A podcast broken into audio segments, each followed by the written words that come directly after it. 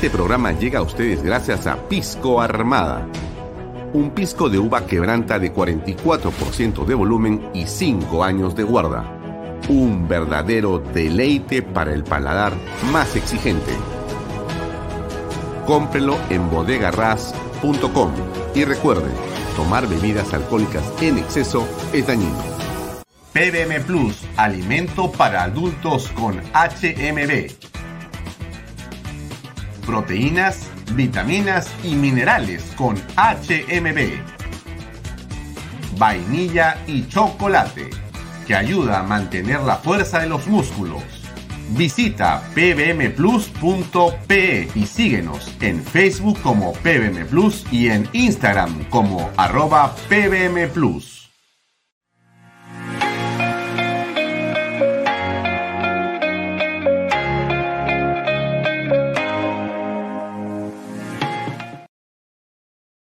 Bienvenido a la familia Sarcleti. Contamos con más de 20 años construyendo momentos especiales en más de 21 establecimientos ubicados en Lima y provincias.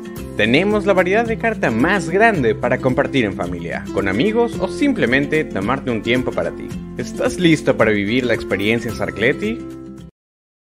Cumple el sueño de tu casa propia en las Lomas de Yura. Paga desde 935 soles mensuales, con todos los servicios agua potable, luz eléctrica, pistas y veredas. Comunícate por WhatsApp con una de nuestras asesoras o visita nuestra página web gprperú.com. Tu familia e inversión cómodas y seguras en las lomas de Yura. Indupark, lotes industriales desde 300 metros cuadrados. Págalos en 6 meses sin intereses. Indupark Crece con los expertos en desarrollo. ¿Qué tal amigos? ¿Cómo están? Muy buenas noches. Bienvenidos a una nueva edición de Bahía Talks por Canal B, el canal del Bicentenario. Muy buenas tardes, son las 6 y 31 de la tarde, hoy es lunes 21 de noviembre. Gracias por estar con nosotros, gracias por seguirnos en Canal B. Este programa usted lo puede ver por las redes sociales de Alfonso Bahía Herrera, también las redes sociales de Canal B, la página web de Canal B. Usted también, por cierto, puede eh, descargar la aplicación tanto en eh, Google Play como en el App Store y puede tener en su teléfono celular también un botón que directamente le lleva a ver nuestra página y en nuestra página puede ver este programa en vivo y toda la programación 24 horas al día de Canal B. Salimos en directo a través también de las redes sociales de el diario Expreso, expreso.com.p por su Facebook. Y estamos, eh, por cierto, también conectados a Best Cable. Salimos por el canal 95 de Best Cable en el norte, en el este y en el sur de la capital y en buena parte del norte del Perú. También estamos en el operador de cable Yotalán y pronto estamos con más cables para llegar cada vez a más peruanos. Y bueno, y gracias a usted estamos en todas partes, porque usted lo que hace es compartir, usted lo que hace es comentar y al hacerlo nos ayuda a realizar este contenido. Bien, hay varias cosas. Hoy tenemos como invitado a Enrique Gersi, que va a estar con nosotros desde las 7 y 20 de la noche para conversar en torno a la coyuntura política. Em, pero quizá para cerrar la semana pasada, no está, creo además, regresar un minuto sobre la tragedia ocurrida el día viernes en la tarde, cuando un avión de la aerolínea LATAM despegaba rumbo a Juliaca en el aeropuerto principal de nuestra capital, en el aeropuerto Jorge Chávez, y eh, chocó de una manera incomprensible, intempestivamente, contra un camión de bomberos que se cruzó en la vía principal, en la pista principal del aeropuerto Jorge Chávez. Lo ocurrido trajo como consecuencia la trágica muerte de dos bomberos. Eh, no estoy seguro si el tercer bombero gravísimamente herido con múltiples eh, lesiones en la base del cráneo y en la cara, eh, está en una situación tan delicada que no se conoce cuál es en realidad a esta hora el resultado, pero, pero en todo caso lo que conocemos es el fallecimiento de dos bomberos que están en el vehículo y que fallecieron en el acto. Este hecho, este hecho ha llevado a que tanto la operadora del aeropuerto, la empresa Lima Airport Partners, y Corpac, la empresa estatal que se encarga de la administración aeroportuaria en el país, eh, entre ellas eh, se inicie un eh, intercambio de comunicados o de opiniones sobre lo que ocurrió. Y por lo tanto seguramente cada una tratando de preservar la responsabilidad que tiene frente a un hecho que es incomprensible. Déjeme colocar unos segundos la imagen del accidente nuevamente, porque es importante reparar algunos detalles que quiero comentarle, por favor. Ahí va.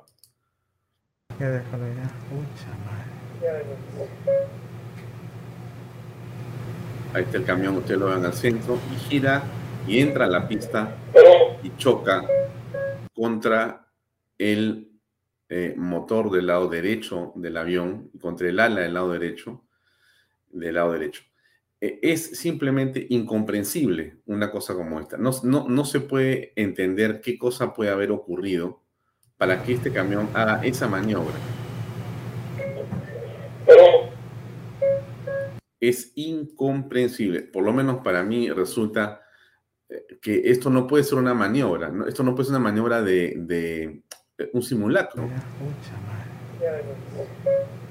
Entra sobre la pista de tierra va directamente hacia el avión, hace un giro el camión para evitarlo y el, avión no puede, eh, sin duda, no puede eh, modificar a 250 kilómetros por hora, no puede modificar con el peso que tiene, no puede modificar el rumbo ni frenar y simplemente se produce increíble, incomprensible e inaceptable.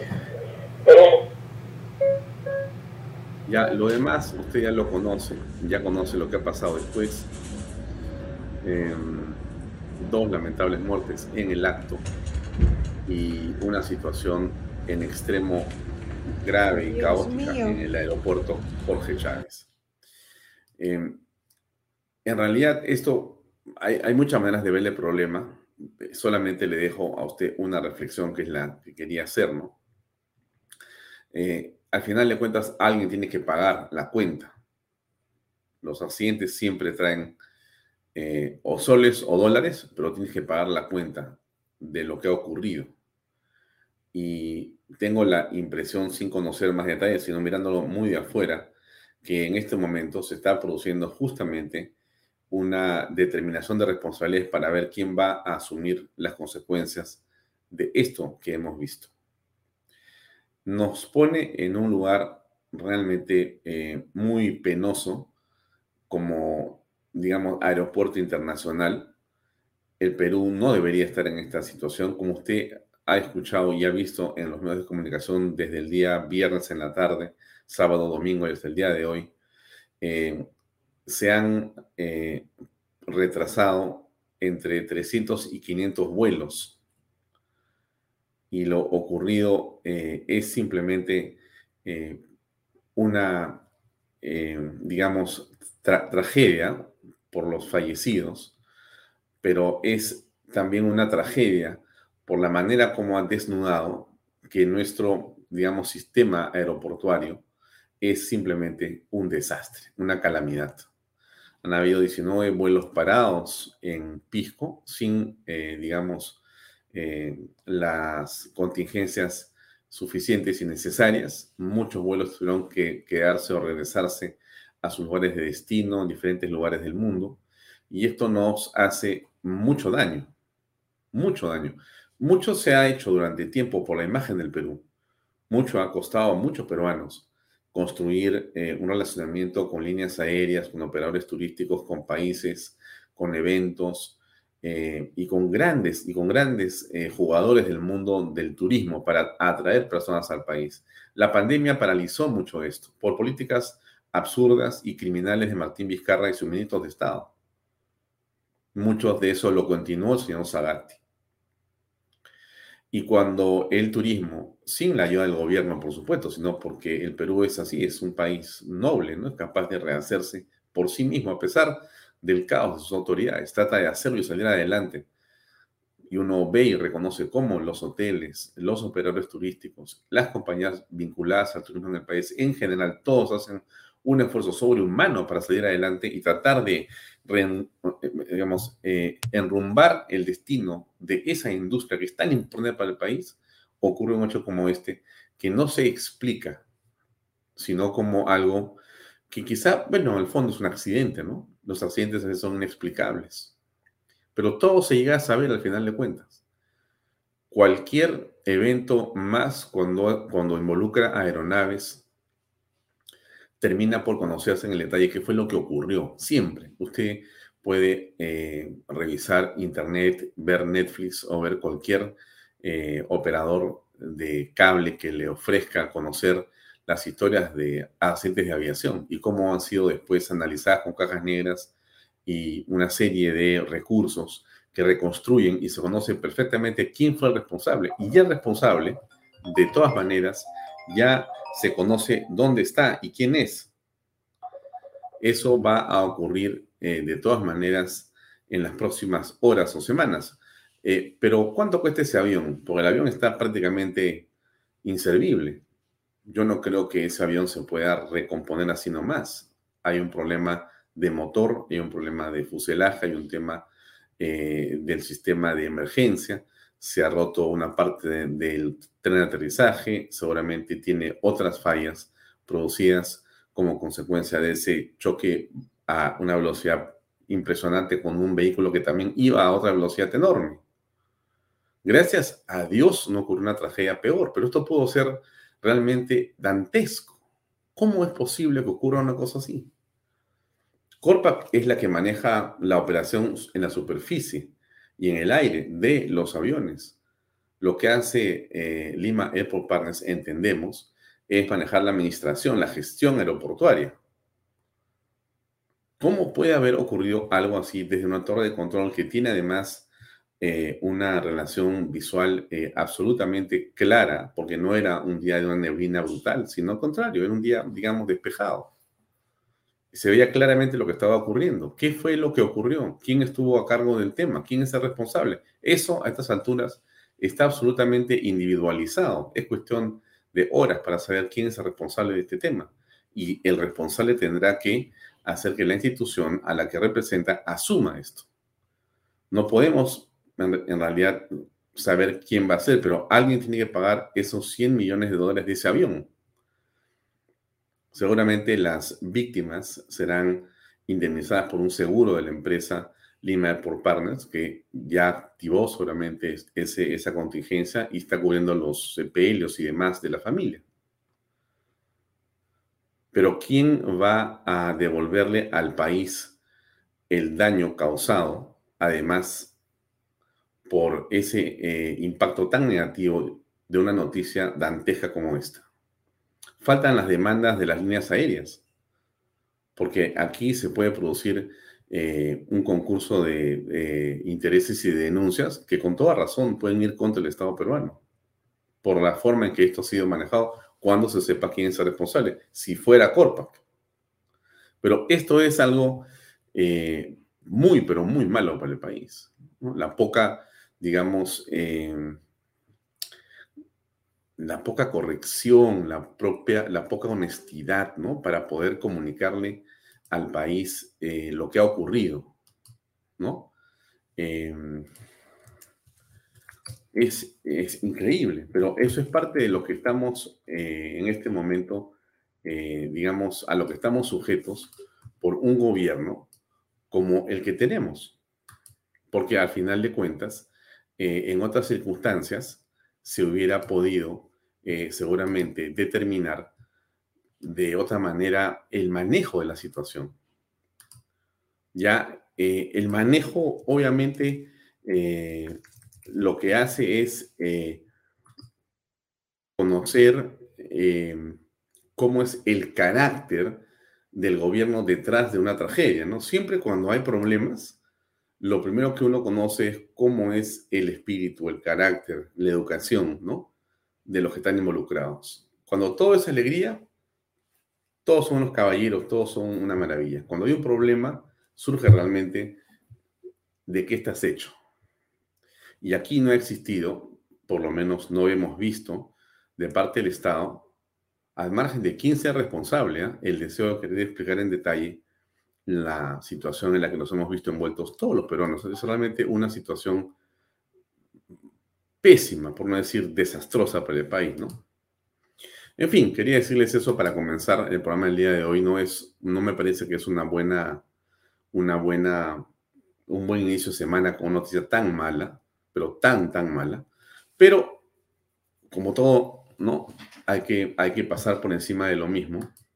Nuestro, nuestro, nuestra pena, nuestro abrazo, nuestra solidaridad, por supuesto, a las personas que han visto involucrados en este, en este enorme, este, en este enorme accidente, ¿no? a los padres de estos dos bomberos, a los padres de la tercera persona eh, tan delicada y como está, ojalá que se pueda recuperar y, que le vaya lo mejor posible. Y bueno, a, todos, ¿no? Eh, a, las, a, las, familias que se han visto eh, consternadas por, porque han estado finalmente en un avión, a, los que han estado dentro del avión siniestrado, y han habido momentos de terror, ¿no? Es inexplicable, inexplicable una cosa así y a la gente que quedó varada por todos lados, también nuestra solidaridad a todos, ¿no? Esto es una vergüenza que los peruanos tenemos que asumir y pedir disculpas a todas las personas que se vieron afectadas por esto. Eso es lo que corresponde. En primer lugar, pedir disculpas. Tratar de simplemente, eh, en, esta circunstancia eh, eh, imposible de, de predecir, pedir disculpas y decirle a las personas que eh, se tratará de enmendar en más breve plazo lo que ha ocurrido. Y, imagino que las autoridades de la empresa habrán hecho algo todo lo suficiente. Una vergüenza y una tragedia. Bien, vamos a cambiar de, tema. Vamos a hablar el día de hoy con Enrique Gersi, el doctor Enrique Gersi. Vamos eh, a comentar a las 7 y 20 sobre eh, ¿cómo puede terminar esta crisis política? Porque hay muchas cosas que vamos a conversar el día de hoy. Tenemos que ver lo que ocurrió el fin de semana con la marcha eh, de reacción a Perú, que ha sido un éxito nuevamente y que lamentablemente ha traído golpes y demás y heridos para los patriotas que han estado ahí presentes. También un riesgo enorme hacia Claudia Toro, que ha sido, eh, digamos, señalada, ha sido apuntada, ha sido eh, eh, digamos, intentada de asustar con la mira o la luz eh, infrarroja de un, de un rifle o de algo parecido y creemos que ha habido un intento de querer o asesinarla o algo parecido, ¿no? Gracias a Dios nada de esto ha ocurrido, pero bueno, estamos en una situación absolutamente complicada también por ahí. Está la OEA, ya está acá en el Perú una comisión que no tiene la menor importancia, ¿no? La menor importancia. La OEA está acá, básicamente, en verdad lo digo eh, como lo siento, ¿no? Creo que para hacer básicamente eh, un paseo, eh, un recuento irrelevante y para nada que pueda ser importante, en lo absoluto, en lo absoluto, en lo absoluto. Y por último, digan lo que digan, digan lo que digan, es además no vinculante pueden pararse de cabeza, tirarse volantines, hacer lo que quieran, pero lo que ah, diga la OEA en modo alguno nos tiene que importar ni va a cambiar el destino de Pedro Castillo. Estemos bien seguros de ese tema, absolutamente. Lo que ha hecho Pedro Castillo básicamente es ganar, ¿no? Ganar eh, titulares, hacerse la víctima, como todo lo que ha venido haciendo. El día de hoy Ah, hoy día tenemos por si acaso en perfiles a las 8 de la noche. el, el, programa de Pepe Mato va a estar con Pepe Palma. Muy interesante, recomiendo ver este, esta entrevista. El presidente, sin duda, ahí lo ven ustedes esta mañana con la comisión de manitos con los que han llegado, victimizándose, ¿no? Hoy se reunió con el, el grupo este de alto nivel de la OEA de alto nivel, así le llaman. En fin, qué, eufemismo tan grande. Em, y después de la reunión, Castillo salió a decir, algunos sectores quieren poner en peligro la democracia y estabilidad del país con mentiras. Eh, escribió recibido del grupo alto nivel de la OEA para que conozcan lo que sucede en el Perú y cómo algunos sectores quieren poner en peligro la democracia y estabilidad del país con mentiras para golpear una gestión enfocada en trabajar por el progreso e igualdad para todos. Bueno, mira, nada más que hablar de este hombre, porque todo lo que hemos conocido el fin de semana, ¿no? Dicho sea de paso, eh, la, Corte eh, Suprema em, dijo que Castillo seguirá siendo investigado por la Fiscalía de la Nación por eh, los delitos de organización criminal, tráfico de influencias y colusión agravada. miren ustedes, ¿ah? o sea, él se para, le dice a la OEA, me están haciendo esto acá, y el Poder Judicial el día de hoy, en la mañana, a través de sus redes sociales, detalló que la sala permanente de la Corte Suprema declaró infundado el recurso de apelación interpuesto por Castillo contra la resolución que desestimó la tutela de derechos para anular la investigación preliminar por organización criminal y otros delitos. En cristiano, ¿no es cierto? El presidente Castillo seguirá siendo investigado por la Fiscalía de la Nación durante el ejercicio de su mandato por la presunta comisión de delitos como organización criminal, tráfico de influencias y colusión agravada. O sea, mientras él se hace la víctima y se tira volantines y se echa los brazos de la OEA, como ustedes lo ven aquí, el Poder Judicial, no la Fiscalía, le dice, discúlpeme, señor, usted va a seguir siendo investigado por esa teoría que tiene la Fiscalía de que usted es el cabecilla de una red criminal. Y más aún, ¿no? Más aún, ¿no? Porque la Fiscalía abrió una investigación contra el jefe de la Dirección de Inteligencia, el, el señor José Luis Fernández Latorre, por los supuestos delitos de organización criminal y encubrimiento personal, según lo informó el dominical de Willax Contracorriente del Colorado Sondike. Según las declaraciones de Beder Camacho, ex subsecretario general de Palacio eh, de Gobierno, despacho presidencial, em, Fernández de la, Torre, el señor que está en la fotografía, le entregó a él y a Henry Shimabukuro sobre un sobremanera con unos cuatro mil soles para que se lo dieran a la hermana de Bruno Pacheco. Entre otras cosas más, ¿no? Podemos hablar horas sobre ese reportaje.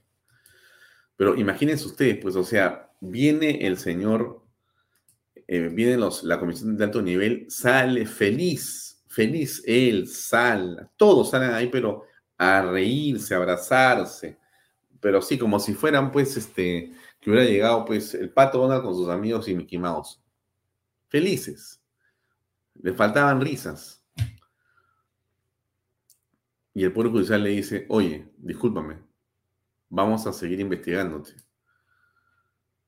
Y los reportajes de anoche son contra el presidente de la República. Demuestran que sí había un deseo de encubrir más todavía.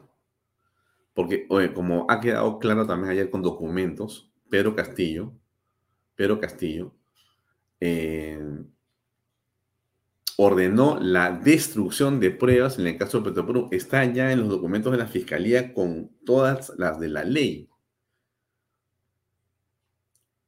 Dijo que desaparezca todo, y haga lo que tengan que hacer. Es la orden que dio Pedro Castillo.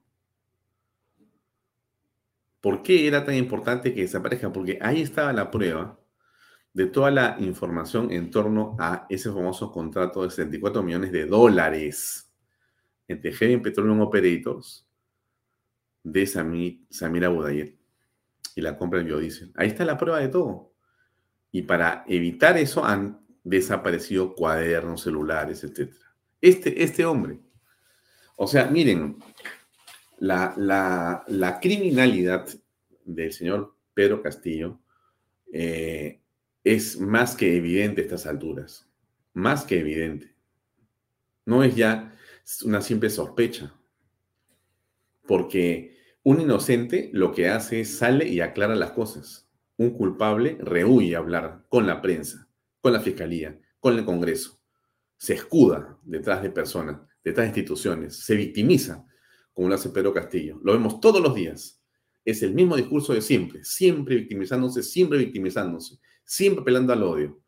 Castillo básicamente es un fabulador y lo acompañan Aníbal Torres, Salas, Chero, todos ellos están detrás.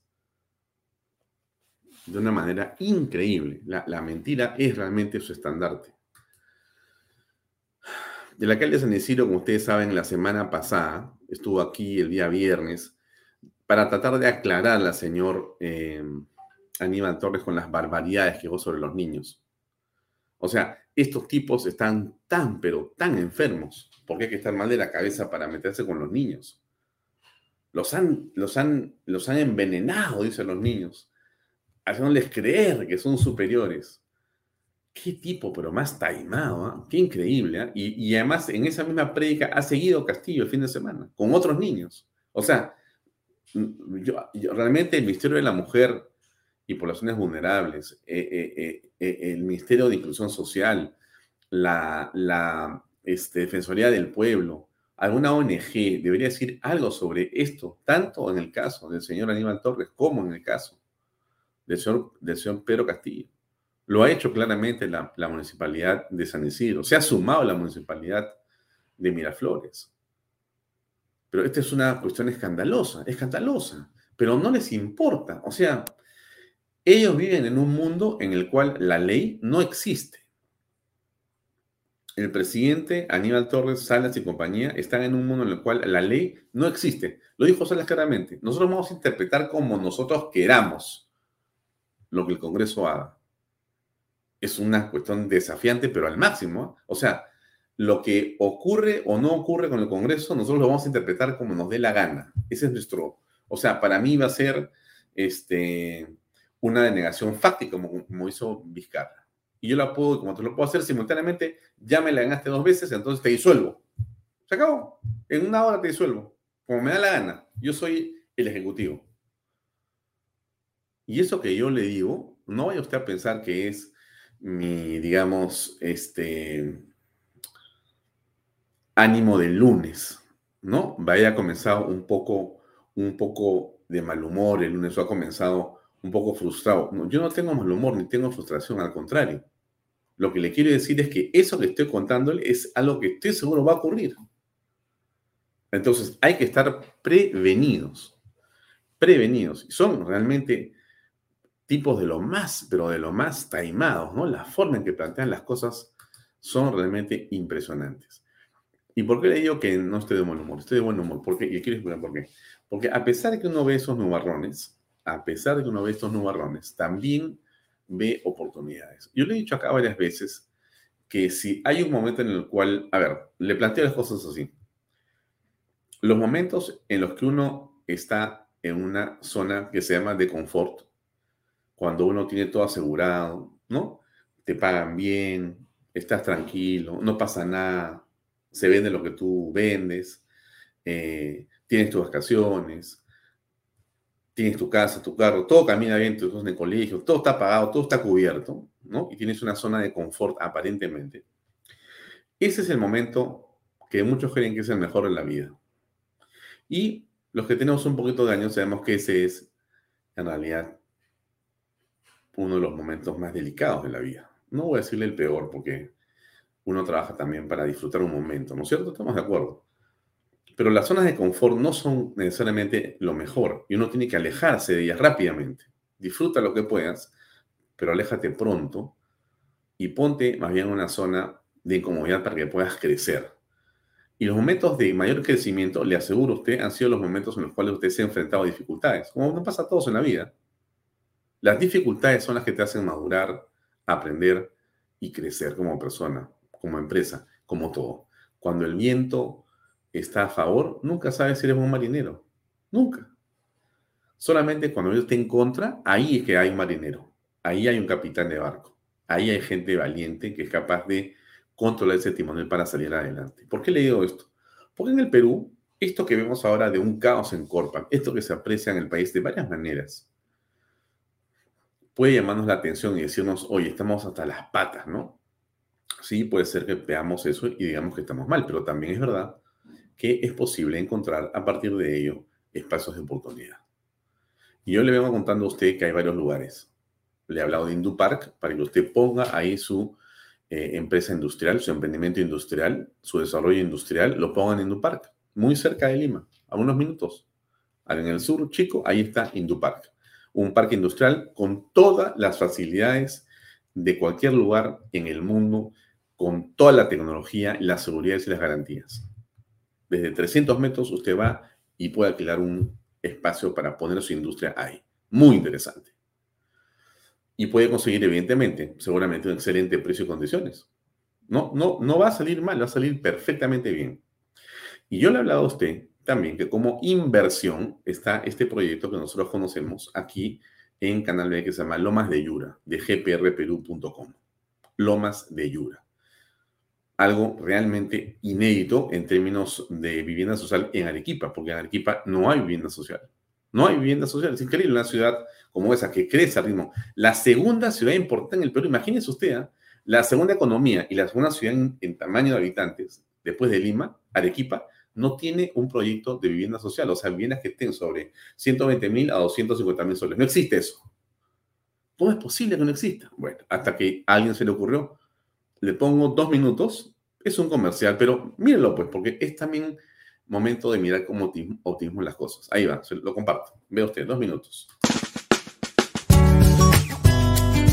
Hola amigos, ¿cómo están? Bienvenidos a Lomas de Yura, un proyecto de GPR Inmobiliaria que cumple con todo lo que estás buscando para que hagas tu sueño realidad de vivir en tu casa propia.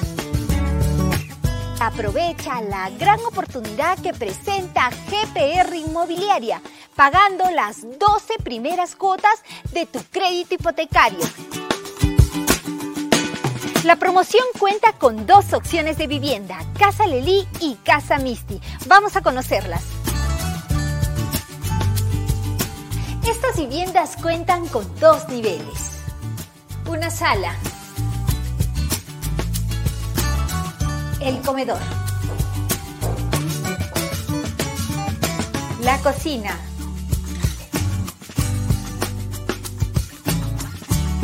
Un ambiente extra para sala de estar.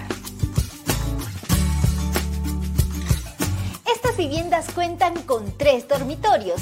Nos encontramos en el dormitorio principal con excelentes acabados. También cuentan con tres baños y un ambiente de lavandería. Estas viviendas están listas para mudarse, son de entrega inmediata y cumplen con todos los servicios básicos. Agua potable las 24 horas del día, luz, alumbrado público, áreas verdes, pistas, veredas y lo más importante, títulos de propiedad. Amigos, no esperen más, soliciten una preevaluación agenden una cita para que los traigan al proyecto y puedan conocer de todos estos grandes beneficios.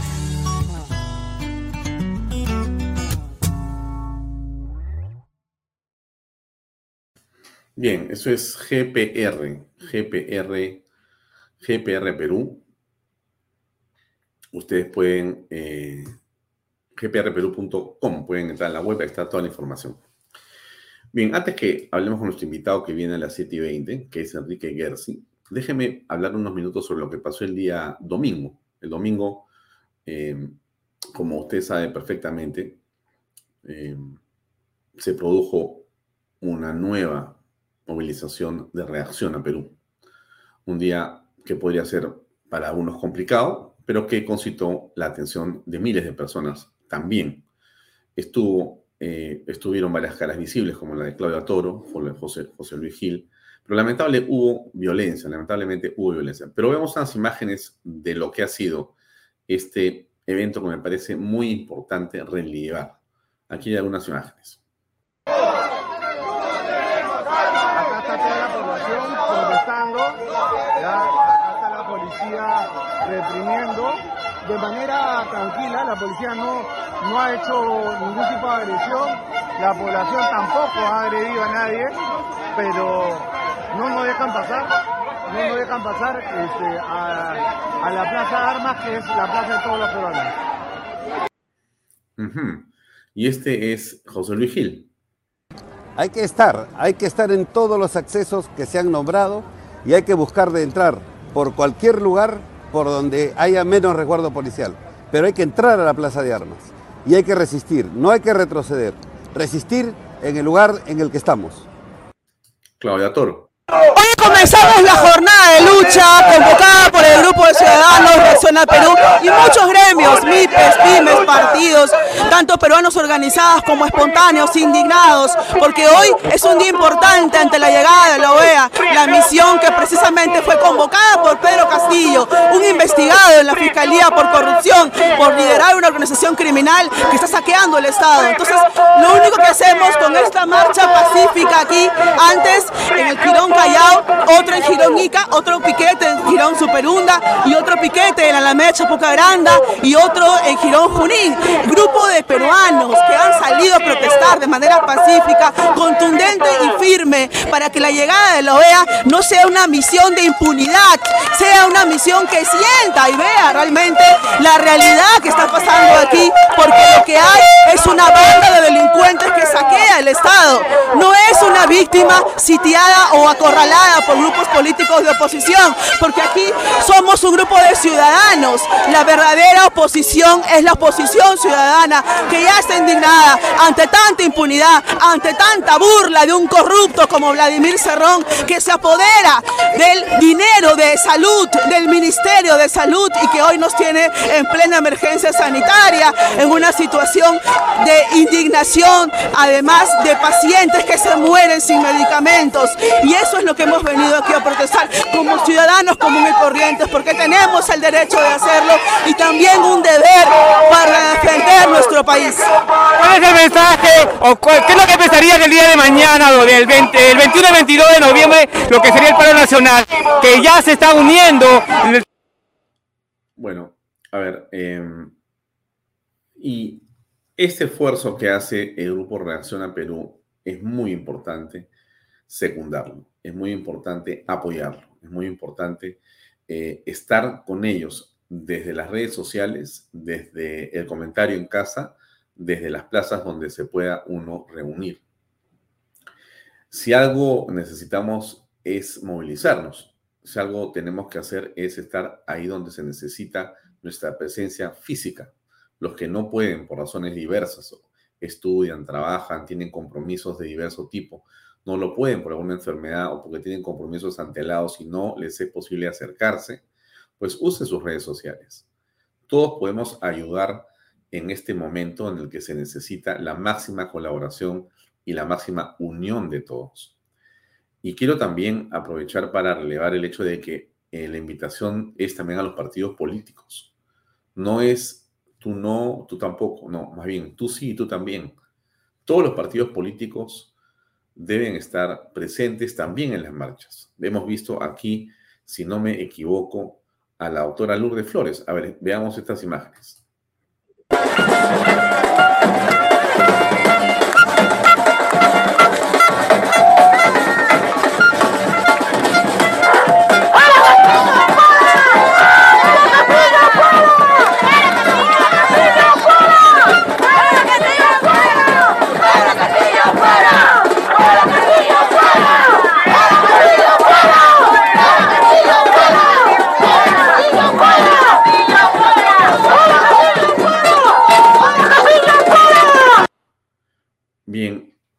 Importante el Partido Aprista, el Partido Popular Cristiano, Renovación Popular, Avanza País, deberían estar presentes en esta marcha. Seguramente han estado. Solamente tenemos la imagen del PPC, deben estar los demás también. Creo que hemos visto también al Partido Fuerza Popular con varias banderas. En buena hora que se sigan sumando. Es el momento de la adición, de la suma. ¿Y por qué digo esto del PPC? Porque el PPC es un partido eh, cuyo fundador, como ustedes conocen, ha sido Luis Bedoya Reyes, uno de los políticos eh, excepcionales que ha tenido nuestra patria. Ministro de Justicia, ha sido alcalde de Lima, ha sido un hombre que ha, sin duda, desarrollado una de las canteras de políticos más importantes que el Perú ha tenido. Y su liderazgo y su decencia creo que son reconocidas por todos. Ese partido está en un proceso de reinscripción y en un proceso de eh, reingeniería política, donde aparecen dos figuras interesantes, nuevas. Una es Javier Bedoya de Negri, nieto de Luis Bedoya Reyes, y Ernesto Álvarez, dentro de la comisión que se ha formado para reestructurar el partido político y conseguir la reinscripción del mismo. La derecha en el Perú tiene que ser representada por un partido ideológico, ideológico. Dejemos de, como se dice, quitarle el poto a la jeringa. No hay otra manera de que estas cosas se compongan si no se asume con claridad la posición política, la doctrina y la ideología que hay que tener y esbozar e impulsar un movimiento político o un frente político donde estén todas las fuerzas unidas. El PPC puede ser una pieza fundamental, junto con tantas otras, pero hago el hincapié porque fue un partido importante, fue un partido representativo y yo creo que lamentablemente en las últimas eh, décadas o años perdió el rumbo, pero es una opinión, por cierto, personal. Pero esto ha tenido a otros jugadores también presentes que han estado tratando justamente de, eh, desde sus colectivos, impulsar el día domingo la auténtica, digamos, protesta y el derecho que tenemos todos a poder decir lo que queramos y dónde queramos en nuestra patria. El gobierno, de una manera que es a estas alturas también inexplicable y además inaceptable, ha decidido cerrar la plaza de armas y cerrar los accesos a diferentes partes de Lima cuando le da la gana. O sea, eh, Pedro Castillo considera que él vive en una especie de monarquía. Él en realidad es el monarca, su poder viene eh, de una deidad que se llama pueblo, y él se siente un monarca, y por lo tanto él puede hacer lo que quiere, cuando quiere, como quiere. Está más allá de la ley, por supuesto. Para él no existe constitución ni derecho penal, no existe nada. En realidad, él es un hombre todopoderoso que hace lo que le da la gana. Y la justicia no le alcanza, porque como ustedes han visto y ven, Pedro Castillo, lamentablemente, eh, es un obstructor de la justicia. Fuera que la tesis fiscal lo habla o lo muestra como cabecilla, el hecho objetivo y concreto es que él obstruye la justicia de todas las formas posibles que tiene a su mano. Y con respecto a, digamos, el respeto por el pueblo que él dice tener, eso eh, no condice con su actitud de poner una, dos o tres líneas o paredes de rejas en todas las calles que circundan la Plaza de Armas. Una plaza que es en realidad del pueblo peruano, de los ciudadanos, de los vecinos, y que no tienen ninguna razón para cerrar. Así los peruanos quieran protestar ahí, porque la protesta es un derecho, la circulación es un derecho, y esa plaza no le pertenece en modo alguno ni siquiera una loseta. Y ni siquiera el palacio de gobierno donde duerme le pertenece, ni una loseta. Ni el papel higiénico que usa es de Pedro Castillo, en lo absoluto. Pero alguien le ha hecho creer al presidente que todo eso es de él y que él puede hacer y deshacer a su antojo, cosa que todos entendemos y comprendemos que es absolutamente absurdo. Y entonces se producen actos de violencia como el que vamos a ver a continuación, que nos parece, por supuesto, eh, a lo repudiable.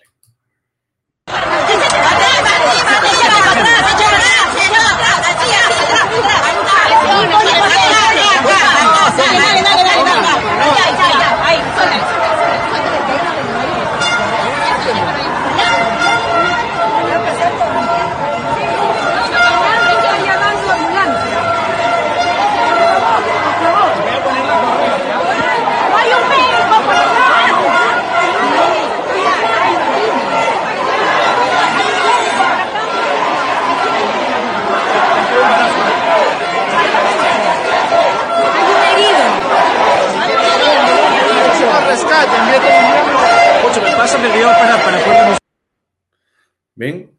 Entonces, esta ha sido una marcha pacífica, pacífica, que ha tenido a, digamos, múltiples partidos, movimientos, eh, colectivos, personas que no tienen que ver con colectivos, con partidos, con movimientos, comunes y corrientes.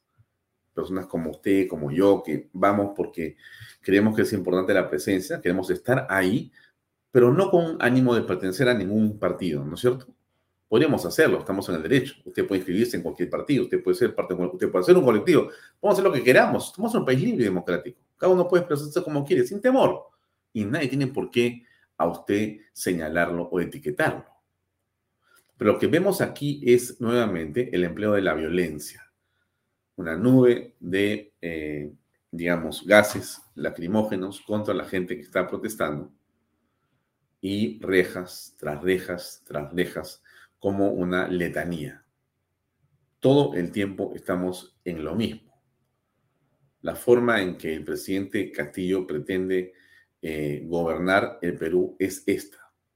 Ahora está apelando a la OEA. Mañana apelará nadie sabe a quién. Porque yo creo que la OEA, cuya, digamos, presencia a estas alturas es realmente absolutamente irrelevante. Absolutamente irrelevante. O sea, la presencia de estos señores que pagamos nosotros, por supuesto, no sirve para nada, para nada, para nada, para absolutamente nada. Más que para que puedan probar seguramente el arroz con pato, el buen ceviche, el tiradito, los pisco sour, eh, y disfrutar seguramente de alguna mentira o de alguna música que les contan en la noche para hacerles y contarles más cuentos de los que ya les ha contado, pero castigo en el camino. Pero hoy han estado con la fiscal de la Nación. Han estado con la fiscal de la Nación que, les, que, ha dicho ella con claridad, bueno, en realidad eh, este señor es un obstruccionista. Eso es lo que le ha dicho a... Déjeme ponerle, acá está la imagen de la fiscal de la Nación. Miren, la doctora Patricia Benavides ha venido haciendo un trabajo que muchos creemos que corresponde el estricto cumplimiento de la ley y en esa línea, en esa línea de, cumplimiento de la ley, déjenme ubicar el video que está acá. Ya. A veces se, se me van los videos, pero bueno, ya llegó. Medio segundo.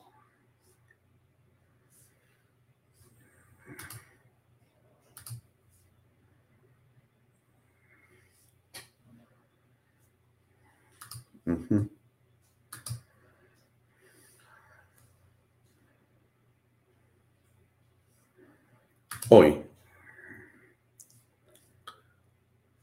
ella es eh, la fiscal de la nación que ha estado, no, no tiene audio este video, dura unos segundos, ha estado el día eh, de hoy y se ha dirigido a eh, el hotel donde están estas personas para em,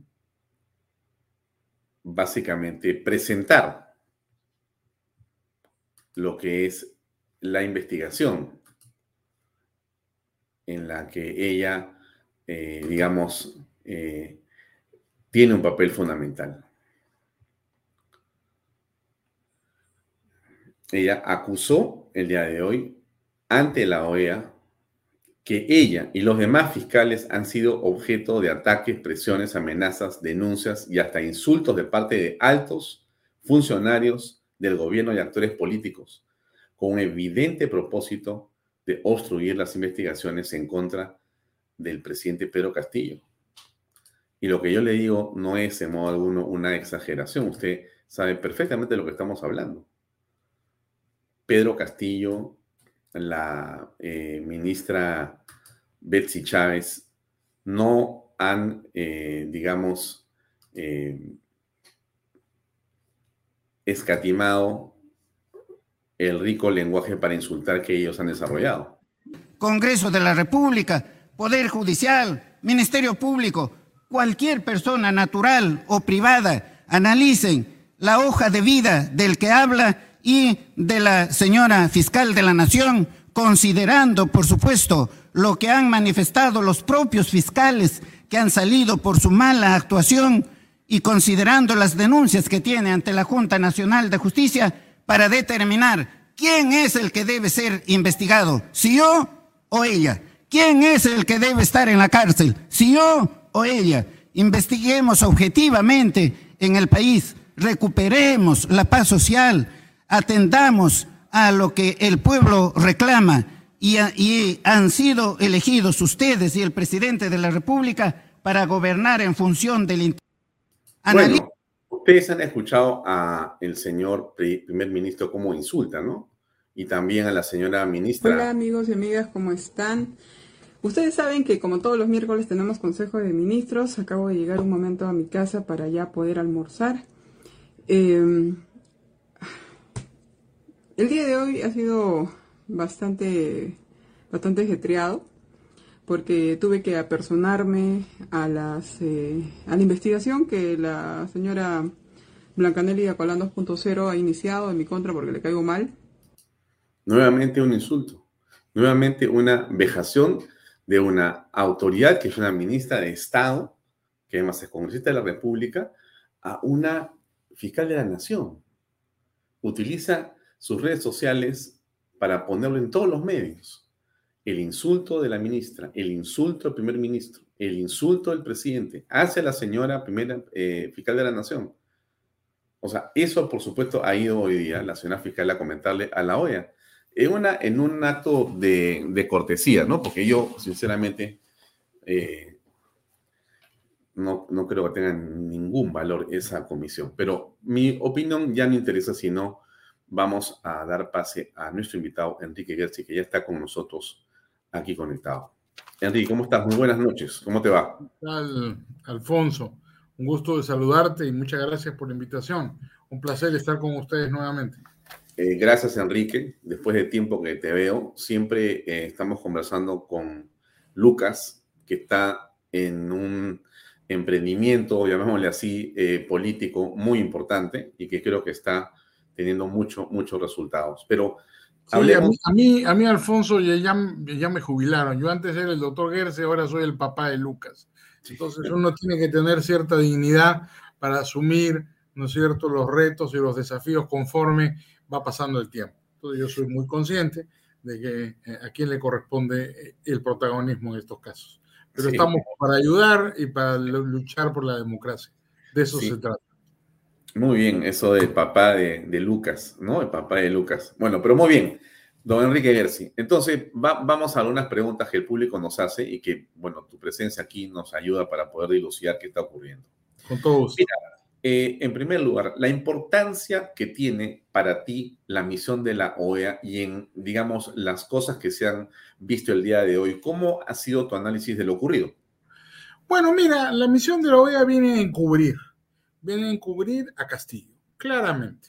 ¿No es cierto? Eso es fruto de una gestión, no nos olvidemos además de quienes han hecho esa gestión, personal de ciertos embajadores, particularmente Harold Forsyth, digámoslo con todas sus palabras, ¿no es cierto? Porque él, siendo un embajador retirado del servicio diplomático, se ha puesto, ¿no es cierto?, al servicio de un gobierno que quiere destruir el sistema democrático. Y eso me parece una impostura. Eso es incorrecto, no es una acción de vida, no es un embajador político, aunque nominalmente lo sea. Él ha sido un embajador profesional toda su vida y a estas alturas ha terminado formando parte del entramado de protección del gobierno de Castillo, lo cual considero reprobable. En segundo lugar, eh, eh, no reúne los requisitos de la denominada Carta Democrática eh, la misión que concurre al Perú.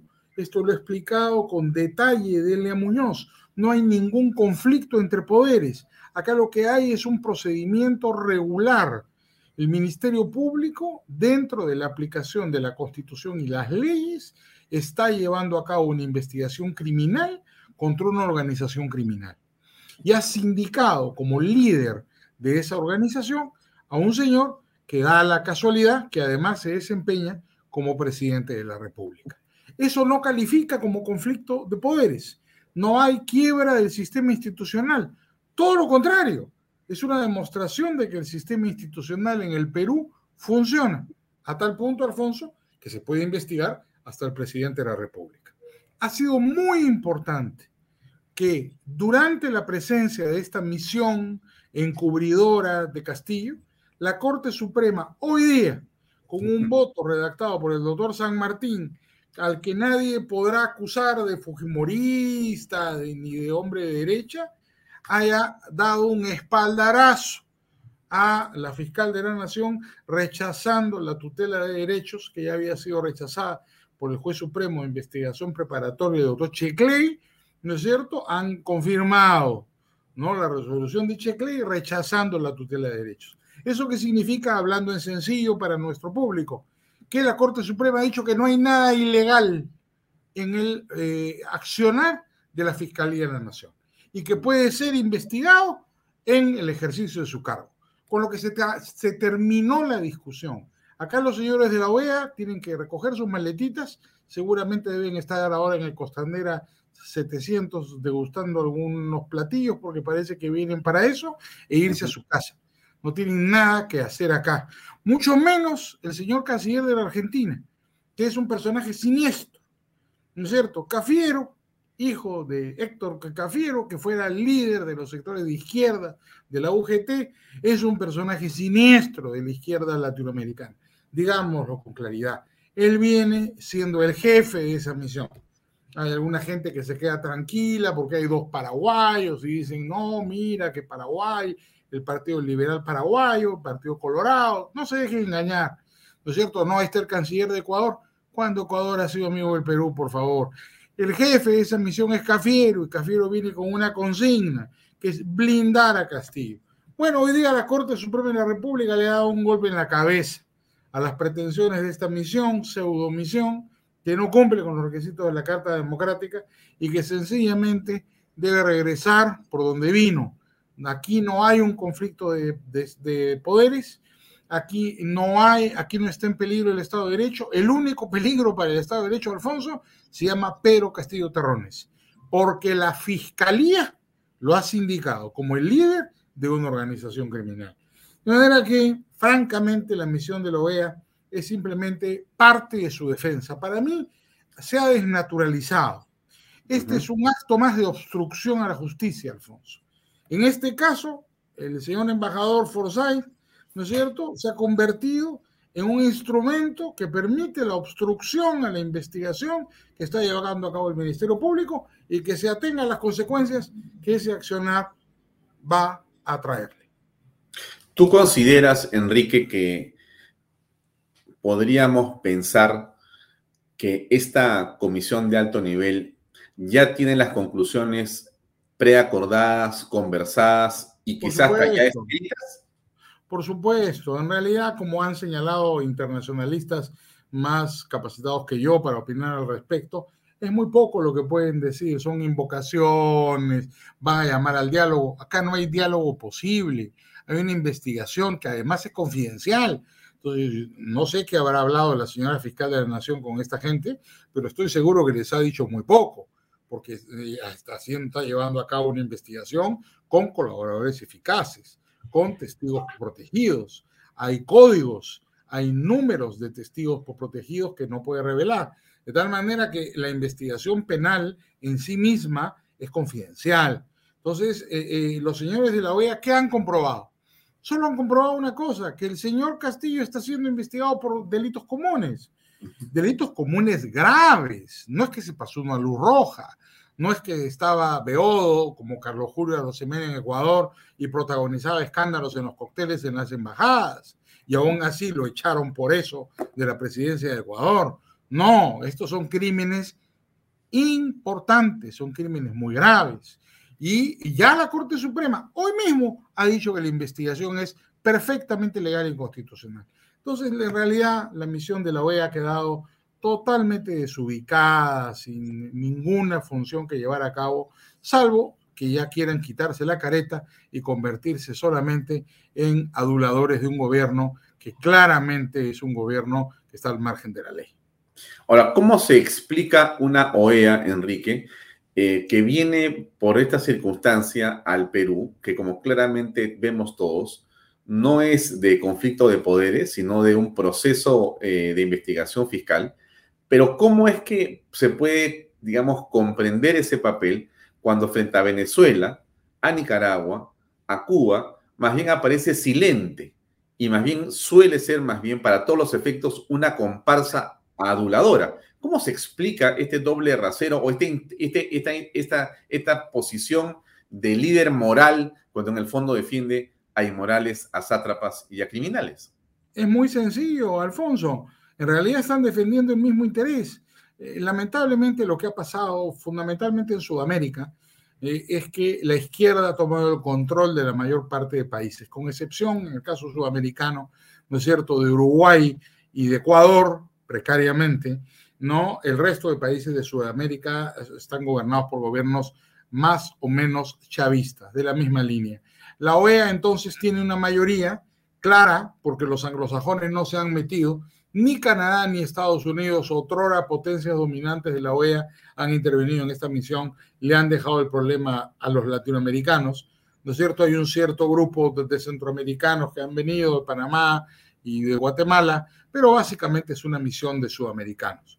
¿No? Y eh, Sudamérica, digamos, la, correlación de fuerzas en la OEA refleja la correlación de fuerzas en, la, en los países, en los gobiernos de los países que le integran y tenemos gobiernos de izquierda. Entonces, naturalmente para la OEA, hoy en día, ¿no es cierto? Nicaragua es una democracia ejemplar, ¿no? Eh, eh, en Venezuela no pasa nada, Cuba es un paraíso, en cambio en el Perú, pobrecito Castillo, ¿no?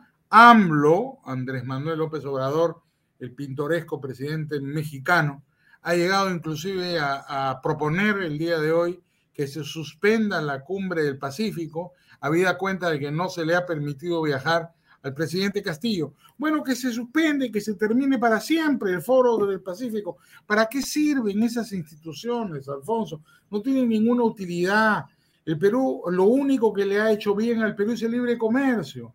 Y punto final, esas instituciones intermedias como la OEA, el Foro del Pacífico, son perfectamente inútiles, nunca han servido para absolutamente nada. Y en el caso de la OEA, lamentablemente siempre ha sido un instrumento de intervención. Lo fue contra República Dominicana en la década de los 60, lo fue contra Cuba, ahora lo es contra el Perú, ¿no? Porque quieren imponer o quieren sostener a un presidente que está acusado de crímenes comunes, ojo, este no es un problema político. Las imputaciones contra Castillo no son por su posición política, eso es una infamia, eso es una mentira absoluta. Son imputaciones del Ministerio Público por crímenes comunes de la mayor gravedad, insisto. Entonces, no es de aplicación la carta de la OEA cuando se trata de un procedimiento regular. Estamos frente a un procedimiento regular. En el Perú, la investigación criminal es responsabilidad del Ministerio Público que presenta cargos o no los presenta ante el juez, quien, tiene, quien toma la decisión. La OEA no está diseñada para intervenir al interior de un proceso judicial. ¿Qué me van a decir el día de mañana? Porque, porque le cobran una letra a la señora Jennifer Paredes, va a, va a venir otra misión de la OEA. Por favor, esto es una, una ridiculez sin nombre. Además de una cobardía, ¿no? porque es un gobierno que es incapaz de defenderse a sí mismo, pues pretende llamar a la caballería extranjera para que los defienda. Yo encuentro además altamente contraproducente desde el punto de vista político que traigan extranjeros, ¿no? Para pretender dilucidar responsabilidades y problemas que nos corresponden solo a los peruanos. Pero podría pensarse, Enrique, que en la narrativa del gobierno, si ya tienen ellos una respuesta acordada, esa respuesta favorable a Castillo, aunque sea mentira, le sirve para argumentar en el mundo que, bueno, pues hay una persecución o hay un proceso que es indebido, hay un abuso, una confabulación contra ellos. Entonces, para eso sirve. O sea, el Perú está pagando a Pedro Castillo un documento que es una especie de salvoconducto, en todo caso. ¿no es cierto? Es lo que están construyendo hoy, es una, una ¿no es cierto? ¿Cuál es el ardid? mira, acá dijo la OEA esto, aunque sea mentira. Coincido, coincido, Alfonso, es como Celaya en Honduras, ¿no? Si Castillo se fuga, se va a pasear con eso como su pasaporte diplomático, diciendo yo fui víctima de una conjura, ¿no? Un grupo de, de, de políticos siniestros se apandillaron para echarme, cuando eh, es un tema de corrupción pero ¿a quién quiere engañar? Castillo se engaña a sí mismo. Lo están socorriendo sus amigos.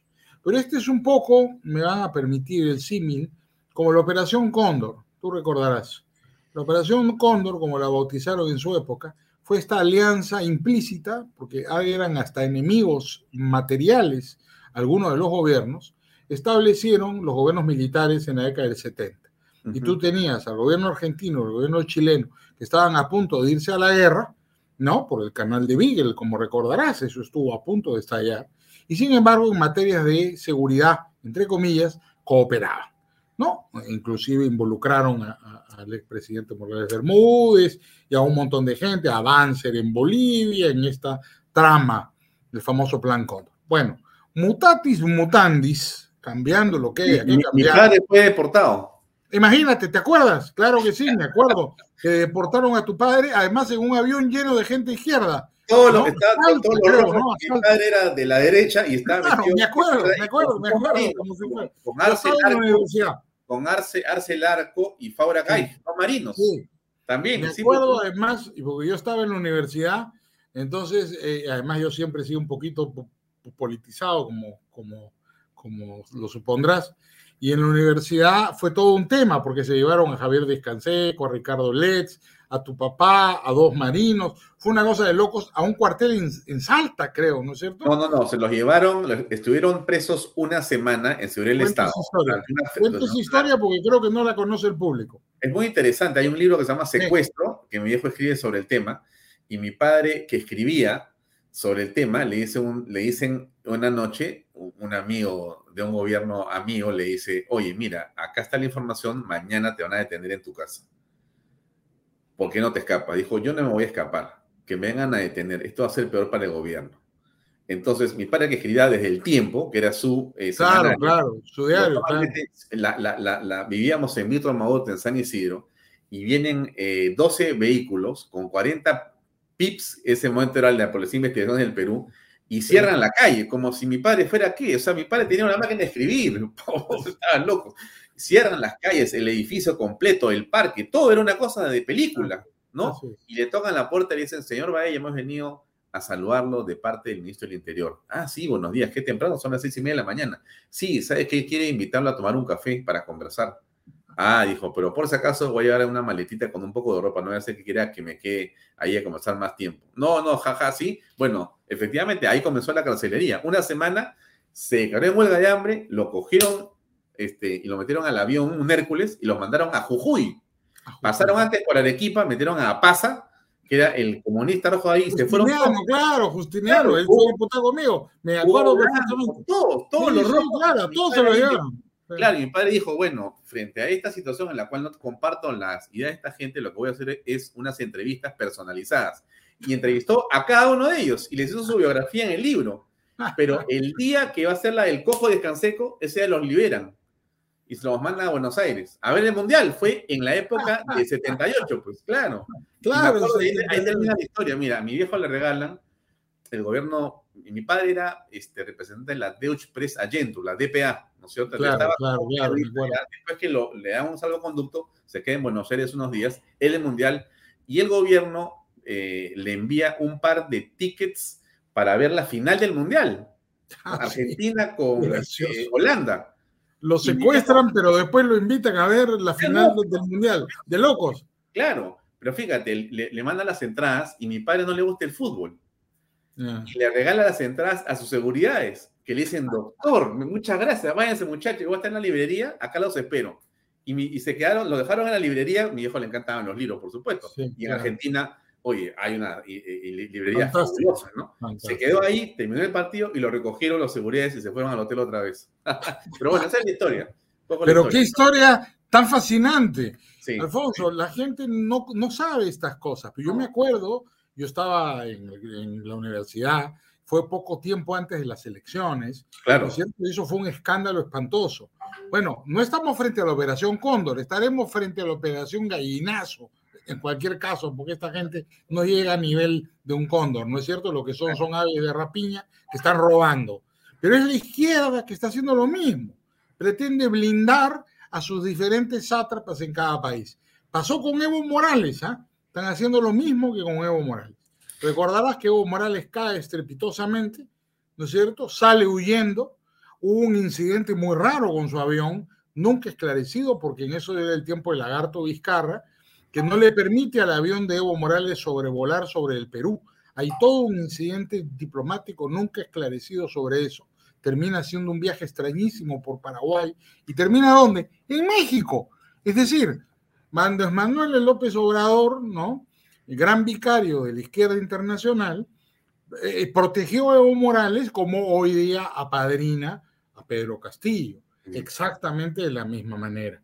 Entonces, esto es una metodología ya desarrollada por esta gente, ¿no? Donde pretenden encubrir a, gobernantes que están perseguidos por distintas razones. En el caso de Evo Morales por las suyas propias, pero en el caso de Pedro Castillo es muy claro que nos encontramos frente a un proceso regular por crímenes comunes tipificados en el Código Penal. Ahí no hay aplicación de carta democrática posible.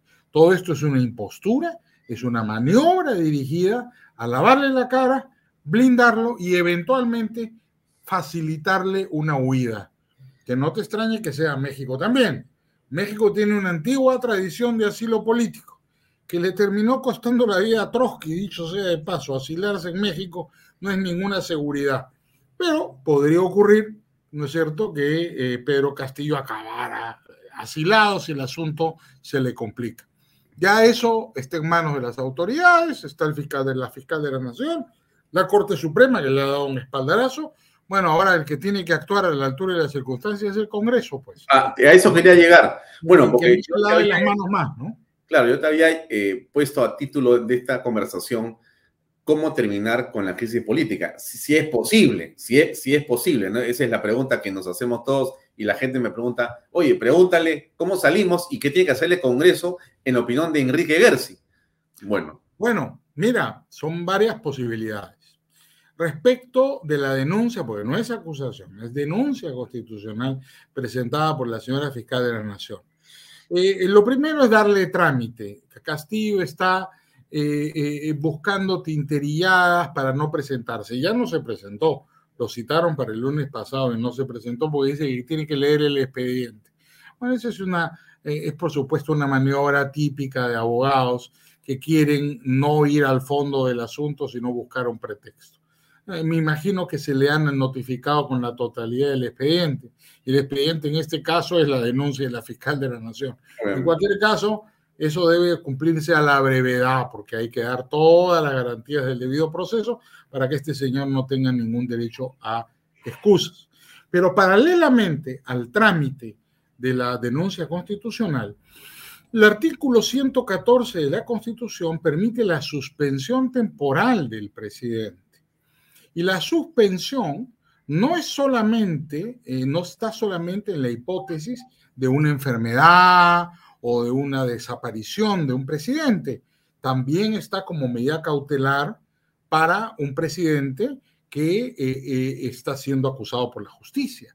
Eso está perfect, es, perfectamente encaja dentro de la hipótesis del 114 que tiene distintas y distintos incisos, ¿no? El 114 permite, tú lo tienes ahí, el 114 si lo podemos... déjame, déjame ubicarlo, déjame ubicarlo. Ok, mientras tanto lo voy explicando. Sí, por favor. Eh, tú, tú, puedes suspender temporalmente, o, eh, de, de, manera temporal o permanente, en el ejercicio del cargo a un presidente de la República. Eh, esto es para varias hipótesis. Por ejemplo, un problema de salud. Pongamos un caso típico en el Perú, cuando Velasco estuvo enfermo, claro, no era presidente constitucional, pero por ejemplo, en derecho comparado en Estados Unidos, cuando balean a Ronald Reagan ¿no? Él queda incapacitado temporalmente porque está siendo operado. Entonces hay un mecanismo en el Perú cuando sucede eso, cuando un presidente tiene una enfermedad, por ejemplo, que supone una incapacidad transitoria, la suspensión eh, temporal del presidente. También puede ser una suspensión temporal no por enfermedad, por ejemplo, por desaparición. Tú me dirás, ¿cuándo desapareció un presidente? Bueno, hay un famoso caso en el derecho constitucional comparado en Chile, ¿no? En Chile eh, hubo un, un, muy famoso caso de un presidente de Chile que desapareció unos días y fue porque había huido con una dama a principios del siglo XX. ¿No? Y este, eh, claro, fue todo un escándalo en la sociedad en ese momento, porque naturalmente la señora no era su esposa. Entonces, eh, desapareció el presidente. Entonces, en Chile no hay vicepresidente. Entonces, en Chile tuvieron que nombrar un presidente hasta que apareció no, nuevamente el presidente de Chile, que fue una cosa muy escandalosa en su momento que se estudia en los salones de clase. Pero en el Perú esto está previsto por la Constitución. Entonces, también eh, es aplicable no solamente para incapacidad física, no solamente para ausencia o desaparición del presidente, sino también para el caso como una medida cautelar cuando un presidente o un funcionario público en general, si lo concuerdas con el 117, es objeto de una denuncia constitucional. Entonces, el Congreso de la República, y esto lo han explicado muy bien tanto el doctor Blume como la doctora Mariana Ledesma, ahí está, lo estamos viendo en la pantalla, el 114, dice incapacidad temporal del presidente declarada por el Congreso o hallarse este sujeto a proceso judicial conforme al 117. Acá ya le corresponde al Congreso la interpretación, ¿no? Y si tú concuerdas el 114 con el 117, es perfectamente posible que el Congreso, como moción de orden del día, proceda a suspender ¿no es cierto?, temporalmente al presidente, al declarar la incapacidad temporal del presidente. ¿Por qué? Porque está siendo acusado, está siendo investigado en realidad, para hablar con propiedad, por un delito grave, que es organización criminal. Entonces, el Congreso de la República, según explicaron los doctores Blume y María Elena Ledesma, de posiciones políticas absolutamente distintas, ¿no? Que esto se aprobaría como una moción de orden del día, solamente con 66 votos no se necesitaría el quórum de mayoría calificada de 87, con lo cual es mucho más fácil suspender al presidente. Habida cuenta que ahora la Corte Suprema ha declarado la constitucionalidad de las investigaciones fiscales que buscar su vacancia. Entonces, soluciones para la crisis política. Obviamente, no puede ser presidente de la República una persona que está siendo investigada por dirigir una organización criminal. Las imputaciones de la Fiscalía son de la mayor gravedad y además ha incluido no solo a algunos ministros, sino también al presidente y los consejos de ministros, a este caballero vocinglero y difamador que tú has estado exhibiendo hace unos minutos algunos de los videos, él está incluido como parte de la organización criminal. Entonces, simplemente lo que hay que hacer es aplicarle la ley. Si el Ministerio Público lo está investigando, se le suspende en el ejercicio temporalmente mientras dure la investigación en el Perú las investigaciones fiscales pueden durar mucho. Pregúntenle si no a la señora Keiko Fujimori hace cuántas décadas que le investigan, ¿no? Y este, proceder conforme a la Constitución. Algunas personas dicen, no, pero van a llamar a Dina. Bueno, pero corresponde, pues, si es que la señora Dina, la que, tiene que ocupar, que ocupe la señora Dina, ¿no es cierto? Y si la señora Dina eh, infringe la Constitución, bueno, que se atengan las consecuencias pero eh, que se siga el mandato constitucional. Y si la señora Dina no quiere, no puede o incurre también en algún impedimento, que, se ya, eh, que venga el llamado por la ley, que sería el presidente del Congreso. Ojo que en este caso la suspensión temporal no requiere nuevas elecciones, porque es suspensión, no es vacancia. No se gatilla el supuesto de nuevas elecciones. Entonces, bueno, pero un ratito, pero ¿qué, pasa ¿qué pasa? ¿Qué pasa a continuación? No, queda suspendido en el ejercicio del cargo. Supongamos que el Congreso aprobara la suspensión temporal en vista de la acusación o la denuncia, la investigación que ahora ha sido declarada constitucional por la Corte Suprema, declarada válida. Perfecto, no hay ninguna duda. Entonces el Congreso perfectamente, una moción del día, suspende a Castillo. ¿Quién sube? La señora Dina. La señora Dina sube a título de presidente temporal en aplicación del, 114, inciso 2. Y, nada, ella sigue ejerciendo el cargo. Hasta que termine el 26. su periodo. Así es, si, si Castillo es absuelto, Castillo regresa y la señora Dina se va a su casa. Si Castillo es condenado, la señora Dina termina su periodo. Si Castillo, si no, no termina la investigación, la señora Dina continúa ahí hasta el término de su periodo y tienen que convocar elecciones y todo como corresponde. Si la señora Dina renuncia vaca, se produce alguna crisis constitucional, eh, ya han habido en varias de la caída de presidentes y los vicepresidentes, como en el caso de Kuczynski, ¿no es cierto? Lo que correspondería es que suba el presidente del Congreso. quien sea presidente en ese momento. Y eh, no, no se gatilla el caso de vacancia, entonces simplemente continúa como presidente temporal. Ya hemos tenido en otros momentos de la historia presidentes temporales, ¿no es cierto? En, el, la constitución de 60 se llamaba presidente provisorio. En este caso, nunca bajo la vigencia de la constitución 93 se ha aplicado la suspensión temporal del presidente, pero por ejemplo, a la muerte de San Román, del presidente San Román, en el siglo XIX, el vicepresidente Peset, solo había un vicepresidente en esa época, era embajador en Francia. Entonces no había ni canal de Panamá, imagínate. Mientras llegó la noticia por el Cabo de Hornos a Francia, mientras Peset preparó sus cosas y volvió al Perú, pasaron casi dos años. Entonces el Congreso eligió como presidente provisorio a Pedro Díez Canseco, tatarabuelo de Fernando Belaunde, ¿no? Para que ocupara la presidencia de la República mientras llegaba el, el llamado por la ley. Esto creó la costumbre, porque pocos países tienen eh, esta costumbre de que haya dos vicepresidentes, ¿no? Normalmente es un vicepresidente.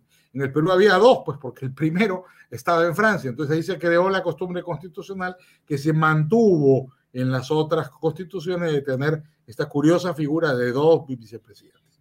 Pero el Congreso podría considerar la suspensión del presidente y creo que eso terminaría la crisis política. Que lo que sea criminal se ve en ser criminal. El Congreso no es para estar discutiendo crímenes, el Congreso es para legislar. Lo criminal al Ministerio Público, lo criminal al Poder Judicial, que ahí se debata si hay una pandilla, una organización criminal, una banda. Ese no es un tema para el Poder Legislativo. Simplemente que se suspende este caballero si tiene que subir la señora Dina o el señor Williams o quien corresponda, que se aplique estrictamente la Constitución y se siga el procedimiento regular. No hay más que discutir. En realidad, esta no es una discusión política. Las imputaciones son criminales y como tales, las defensas tienen que ser criminales. ¿Qué pasaría en el caso de la que señora Boluarte asumiera, siendo que ella tiene denuncias constitucionales por, eh, digamos, dilucidarse en el Congreso, pero tiene también investigaciones por lavados de activos? ¿Cómo aprecias tú eso? sería muy importante que el Congreso dilucidara, ¿no es cierto?, primero las denuncias contra la señora Dina, porque creo que son bastante antiguas. Hay este tema del club eh, departamental eh, de Apurímac. Apurímac, ¿no es cierto?, del cual era presidenta, se le imputa infracción a la Constitución por estos hechos. ¿No? Bueno, el Congreso tendrá que decidirlo también. Si la señora Dina fuera inhabilitada, vacada o o, o, acusada constitucionalmente, eh, tendría que seguirse el presidente de, Castillo. Ahora, si ella no fuera, si el Congreso descartara la acusación de que ha traficado influencias en el caso del Club Arequipa, el Club Apurímac, ¿no? Perdón por los arequipeños, mil disculpas también por la gente de Apurímac, sin duda. Pero bueno, ¿qué se va a hacer? La señora es la presidenta del club bueno, que sea responsable, pues, y que eh, si, es que tiene que dejar el cargo, lo dejará. Lo que quiero enfatizar es que acá no se puede romper un milímetro la línea de sucesión constitucional. Cerrón no fue elegido vicepresidente porque estaba inhabilitado para el cargo. Por eso solo hay un vicepresidente. El primero era Cerrón. La señora Dina, que era la segunda, ha quedado como única vicepresidenta. Muy bien, si ella incurre en alguna incapacidad por distintas razones, tendrá que jurar el presidente del Congreso. Si es que se trata de suspensión, no se gatilla el supuesto de elecciones. Con lo cual yo creo que los parlamentarios deberían estar tranquilos, porque eso yo creo que hay alguna gente, sobre todo hoy día he visto muy alterados, algunos miembros del Congreso, de, sobre todo estos que la prensa ha bautizado como los niños, ¿no? Pegando pancartas en la puerta del Congreso, haciendo cosas que no corresponden. Francamente, me parece un papelón a estas alturas de la vida que hagan esas cosas en lugar de responder por, por su por su, por, su, por, su, por sus acciones políticas, eh, eh, y eh, que el Congreso asuma su responsabilidad. Yo creo que es un momento crucial, ¿no? El Congreso no puede evadir más en tecnicismos una responsabilidad política que todo el país espera. Porque el gobierno es el que está jugando al, conflicto, Alfonso. El que ha presentado la moción de vacancia con, de manera absolutamente ilegal, coincido ahí con los colegas que han dicho que eso es improcedente, ilegal, no tiene ni pies ni cabeza, que en realidad no es una moción de confianza, que eso es un, un acto más de obstrucción a la justicia por parte del gobierno, pero tiene que aplicarse estrictamente la Constitución, pero tiene que aplicarse. Guardar silencio no es lo más inteligente. Abstenerse no es actuar. Piero la repetía siempre esa frase, no abstenerse es actuar, eso es un error, la abstención es un error. En política los vacíos siempre los llena otro. Entonces, si la democracia no es capaz de defenderse, los vacíos pueden ser llenados por alguien aún peor que Castillo. Mm. Eh, para terminar, la pregunta que puede ser un difícil, pero vamos a ver, la pregunta es, ¿estaremos en capacidad de sostener una decisión? ¿Habrá la valentía suficiente en los actores?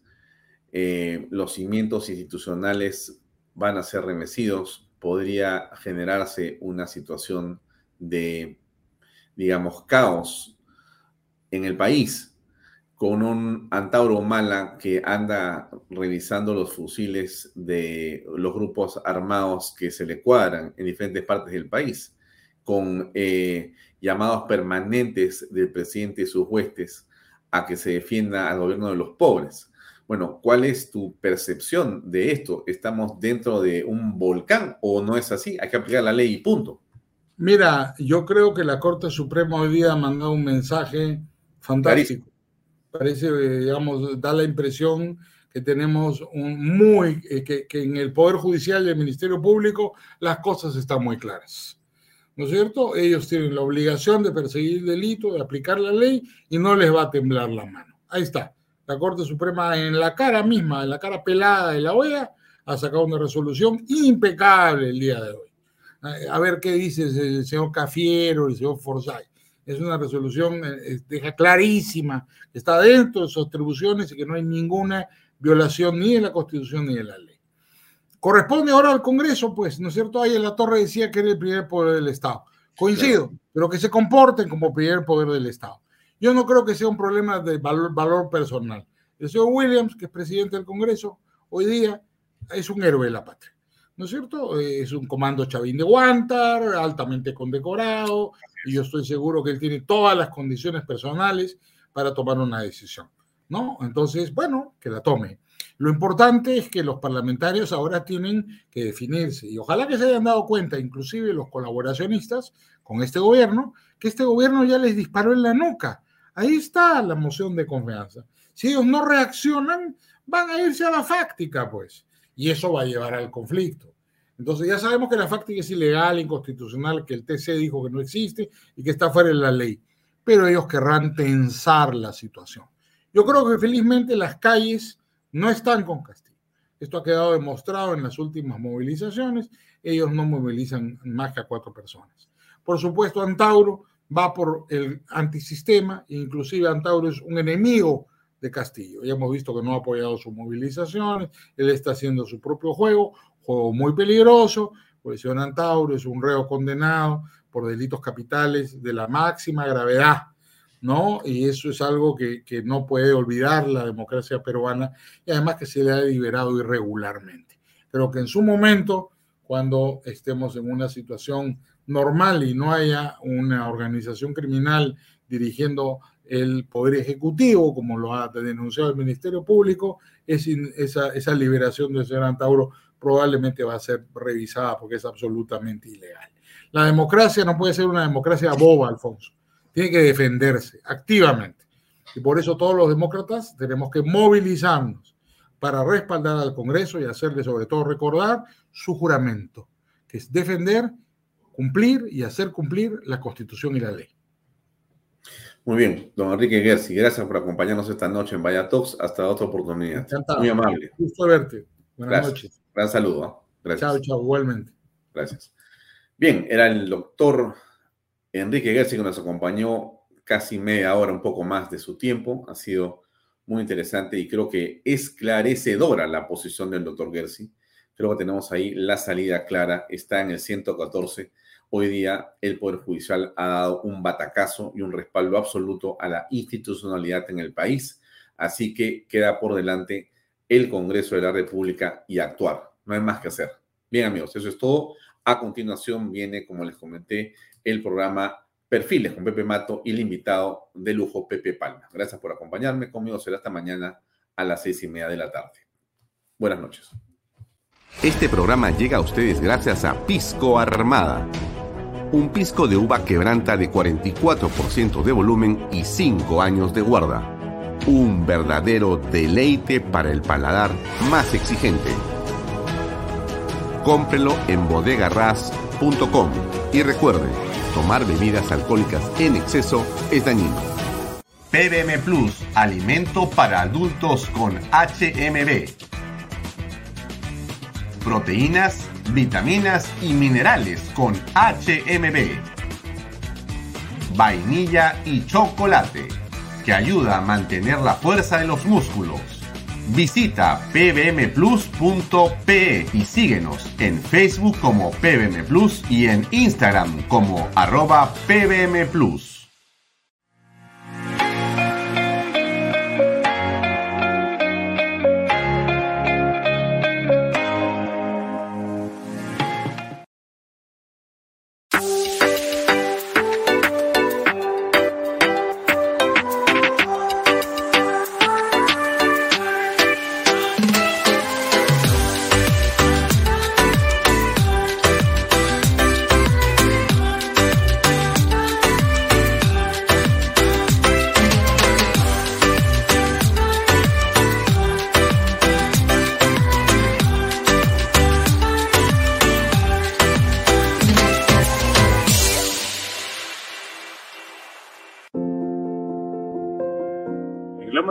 estamos muy contentos de haber cumplido con el sueño de muchas familias peruanas, por lo siguiente. Porque nuestros hijos tienen zonas seguras de esparcimiento y recreación. Porque gracias a los bonos de techo propio y nuevo crédito Mi Vivienda pagamos cuotas más bajas que las de un alquiler. Porque gracias al convenio con Fomipol tenemos la tasa más baja a nivel nacional. Porque nos brindan espacios cómodos y agradables. Porque contamos con los servicios básicos las 24 horas porque me permitió desarrollar mi negocio familiar. Así como estas y otras familias, los invitamos a que ustedes también formen parte de nuestro proyecto Las Lomas de Yura. Indupark, lotes industriales desde 300 metros cuadrados. Págalos en 6 meses sin intereses. Indupark, crece con los expertos en desarrollo.